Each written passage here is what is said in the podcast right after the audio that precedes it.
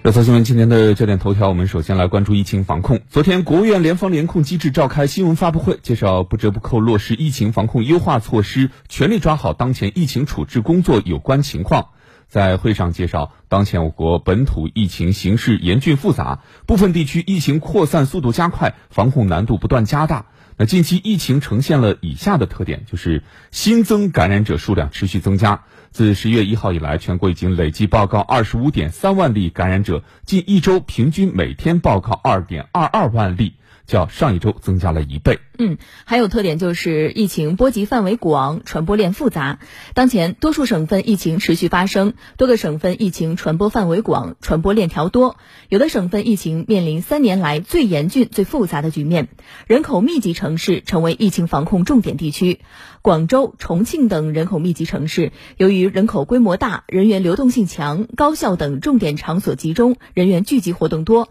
加剧了疫情传播扩散的风险和防控难度。奥密克戎变异株传播隐匿、传播力强的特点，也增加了早期感染者快速识别和追踪管理的难度。像工厂、医院、学校、餐饮和娱乐场所等人员密集场所，疫情的多点位加速传播，也容易造成流调溯源、隔离管控、医疗救治、社区防控等防控力量不足和资源紧张的情况，也增加了疫情防控和快速处置的难度。与此同时，会上还强调，要持续整治，层层加码，该管住的要坚决管住，该取消的要坚决取消，该落实的要落实到位。保障好疫情处置期间群众的基本生活和就医需求，要求各地进一步加大层层加码问题整治力度，重点对随意封校停课、停工停产、未经批准阻断交通、随意采取静默管理、随意封控、长时间不解封、随意停诊等问题开展整治，确保二十条优化措施落实到位、落地见效。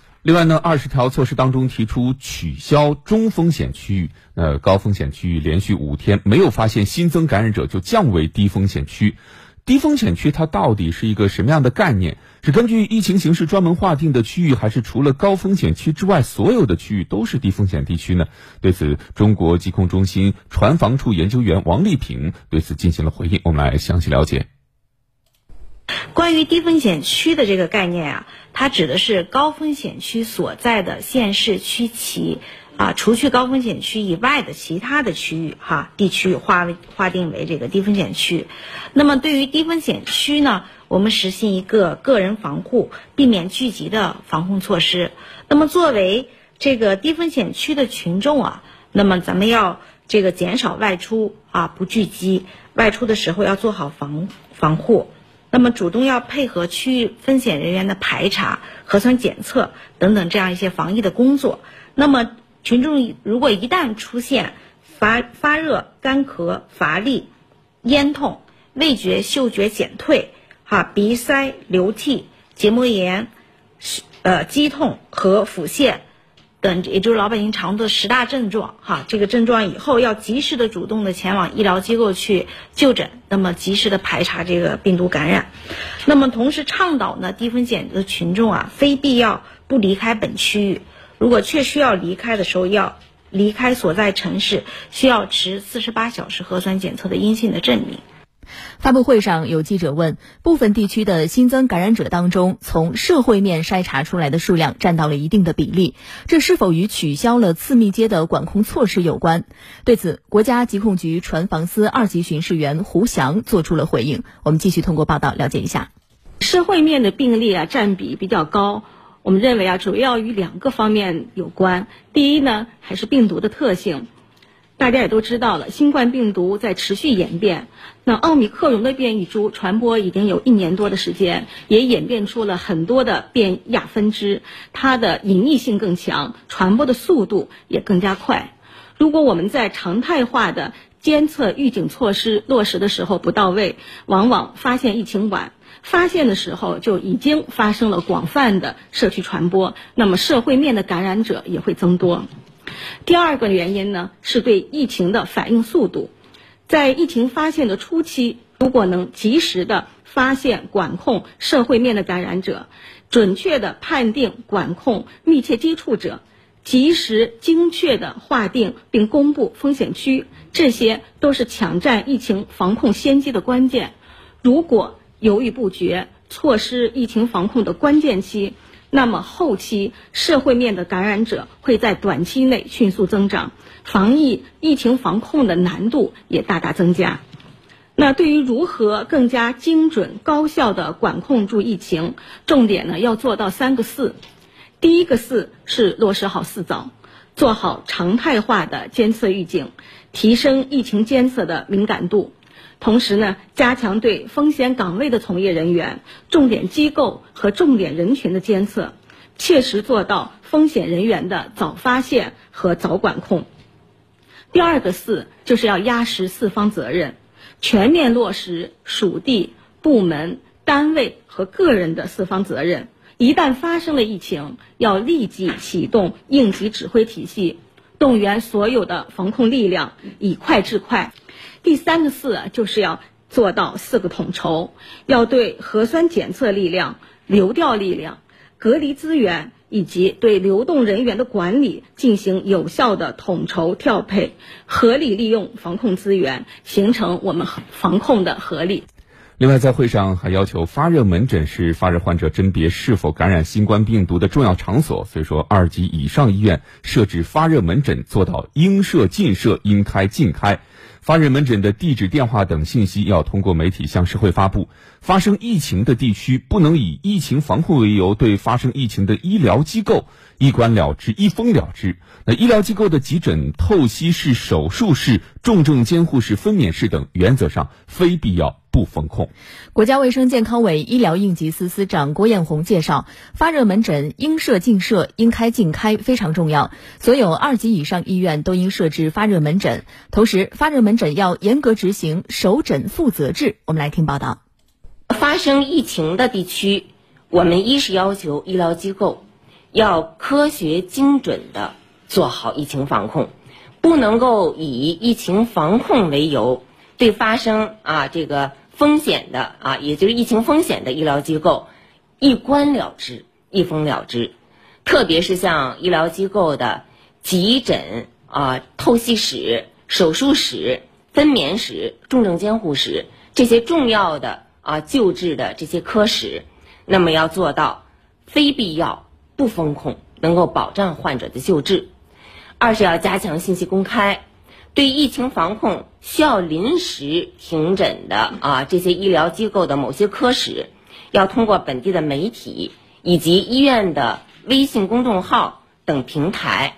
要呢向社会啊公布。第三呢，就是对于确需啊有风险要封控的。啊，这些医疗机构以及相关的科室要强化应急处置的机制，及时开展呢环境的消杀啊风险的排查等这些工作，以最快的速度来排除感染的风险，能够做到快封快解，达到解封条件后，也要及时向社会公布，恢复呢相应的诊疗服务。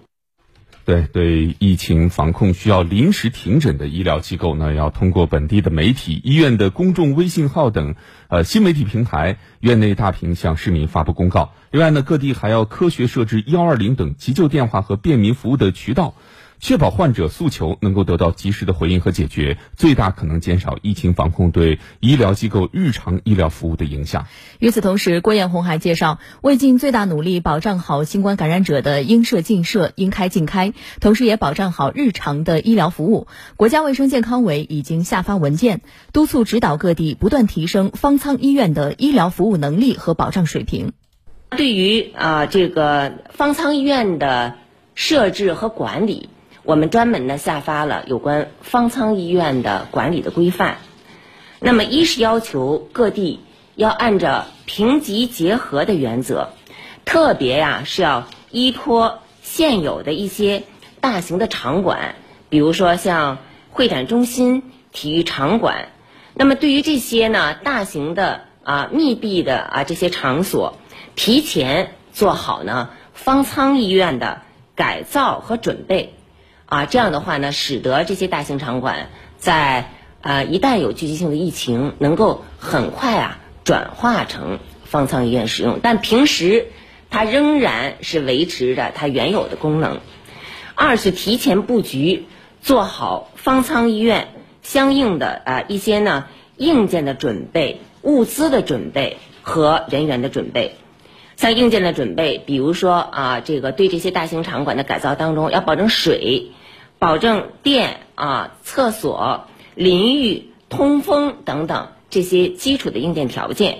另外呢，还要储备好像床单元、医用物资和一些必要的医疗设备，同时要备好啊医疗信息系统。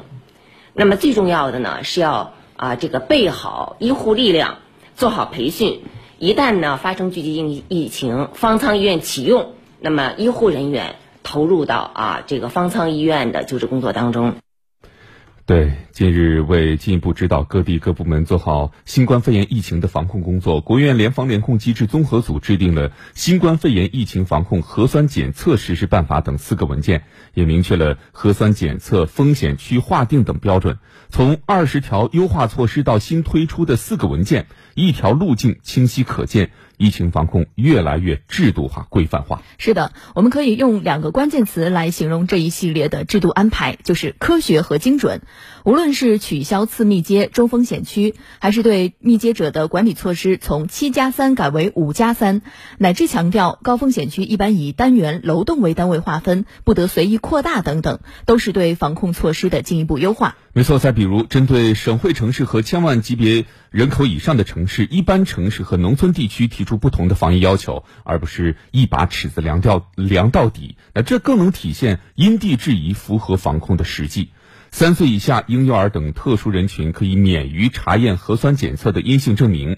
那么，在重点机构和场所人员检测方面，辖区内出现一例及以上本土疫情之后，应及时组织完成一次全员核酸检测。后续呢，可以根据检测的结果及疫情扩散的风险，按照每天至少百分之二十的抽样比例或辖区的检测要求开展核酸检测。如此精准量化，能够确保保障检测的效果，也能够节省人力物力。没错，疫情防控。重在把各项工作做实、做细、做精，而做实、做细、做精的前提是相应的制度安排要实、细、精。无论是二十条还是新四文，都应科学、精准、可操作性强，而便于各地各部门落实。部署更全面了，标准更清晰了，措施更细化了。各地在具体执行时严格对标，就能避免层层加码或随意减码。其实，这种严格的制度安排也有利于民众响应号召，配合防疫。隔壁地方在想眉毛胡子一把抓，拍脑袋决策，随意搞全员核酸检测，扩大高风险区的划定范围是有风险的。严格落实依规防控，既不违反中央部署，也不过分干扰居民生活，这才是防控的应有之义。嗯，应该看到这次发文的具体内容，既包括此前的一些经验总结，也包括一些适应时事的新提法、新举措，把它们打包汇集起来下发，意义深远。疫情防控本就不该一种打法用到底。要及时优化措施，好的做法要坚持，过时的做法要淘汰。工欲善其事，必先利其器。该调整的不能慢三拍，该出新招的不能抱着旧招不放。要坚持科学精准，这样的防控利器才能释放强有力的效能。近段时间，中央层面连续发文优化防控措施，是把。呃，是把准病毒传播规律而做出的科学安排。那各地各部门唯有坚持第九版防控方案，落实二十条优化措施和新四文，不动摇、不走样、不打折扣的执行，才能最大程度保护人民生命安全和身体健康，最大限度减少疫情对经济社会发展的影响。这一时段的焦点时刻就关注到这儿，稍后广告过后，我们直播继续。